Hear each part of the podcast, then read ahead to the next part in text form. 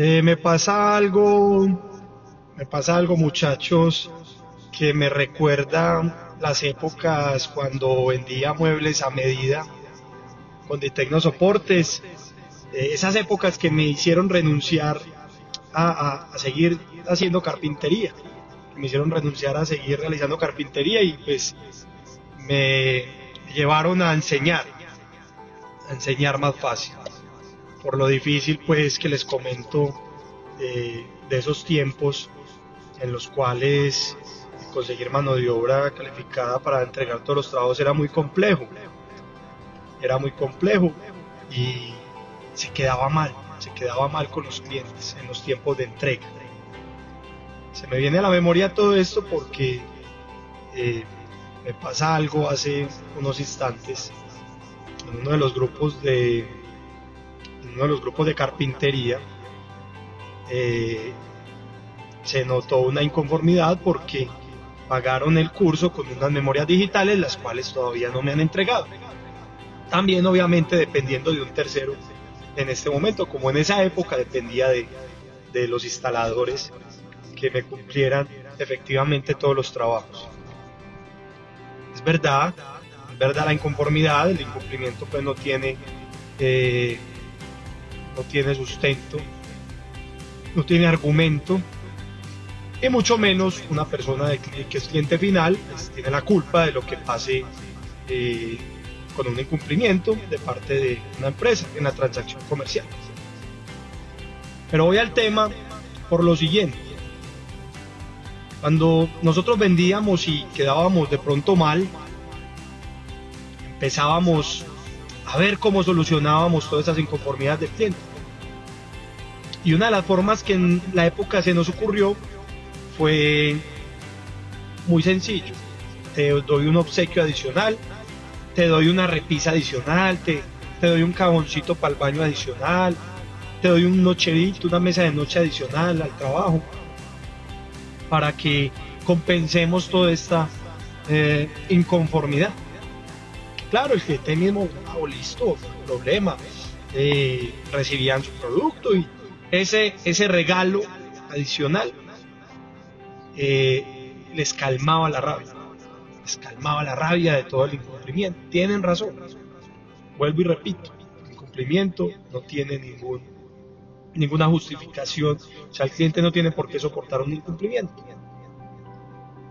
A veces hay procesos que dependen de terceros en las empresas y, y vuelvo, insisto, el cliente tampoco tiene la culpa de eso. Cliente tampoco tiene la culpa de eso que sucede. Entonces, esta forma de solucionar todos estos incumplimientos, que no era la correcta, no fue la correcta, ya les voy a contar por qué, no fue la correcta porque eh, seguramente lo correcto era parar, que fue lo que hice posteriormente, y pues, no, vamos a formar gente que sí pueda entregar, que sí pueda entregar, que eh, cumpla con la función correcta del desarrollo de una transacción comercial mobiliaria, que es entregue el mueble, la cocina, el closet en el tiempo estipulado, porque no tiene por qué haber problemas de entrega ni de calidad. Pero resulta que en el comercio hay algo que se llama el voz a voz. El mejor argumento publicitario que tenemos porque el mismo producto que estamos vendiendo va a ser hablar a nuestros clientes en su grupo más cercano acerca de nosotros. El voz a voz. Por lo tanto, nos van a recomendar, vamos a quedar bien y vamos a conseguir más y más clientes cada día más. Esto pasa prácticamente en cualquier gremio. Si yo a mí me atiende un médico bien, yo lo recomiendo. Si un plomero me atiende bien, yo lo recomiendo. Si un carpintero me va bien, yo lo recomiendo. Si un mecánico me va bien, yo lo recomiendo. Pero resulta que ese voz a voz juega en todas las direcciones. Entonces, sucede que empezó a haber un fenómeno. Incluso en los trabajos que estaban llegando totalmente bien, y a tiempo, los clientes estaban quejando. Yo, tan raro, tan raro, y porque si todo se entregó a tiempo, todo se entregó bien, todo está perfecto, ¿de qué se quejan? Bueno, no hay problema. Dele una repisita, dele unos cheritos, para que no tengamos ningún inconveniente.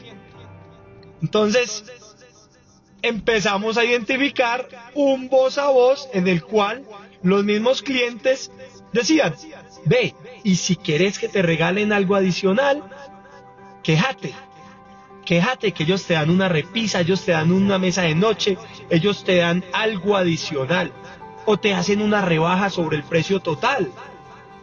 Qué voz a voz tan hermoso se empezó a regar. Ahí a lo que voy muchachos, ustedes que están emprendiendo, uno tiene que ser responsable a la hora de un incumplimiento. Y la mejor forma de ser responsable es realizar el reembolso inmediatamente al cliente del producto con el cual no está satisfecho. Si usted empieza a dar descuentos, si usted empieza a regalar productos, ese voz a voz va a jugar en contra suya de ahora en adelante. Por lo tanto, prepárese para llevar una chocolatina, una botella de vino o una mesa de noche, una repisa en el bolso para que regale porque ya seguramente el cliente va a saber que si se queja le va mejor. Así el producto esté totalmente perfecto. Sea responsable, no sea bobo.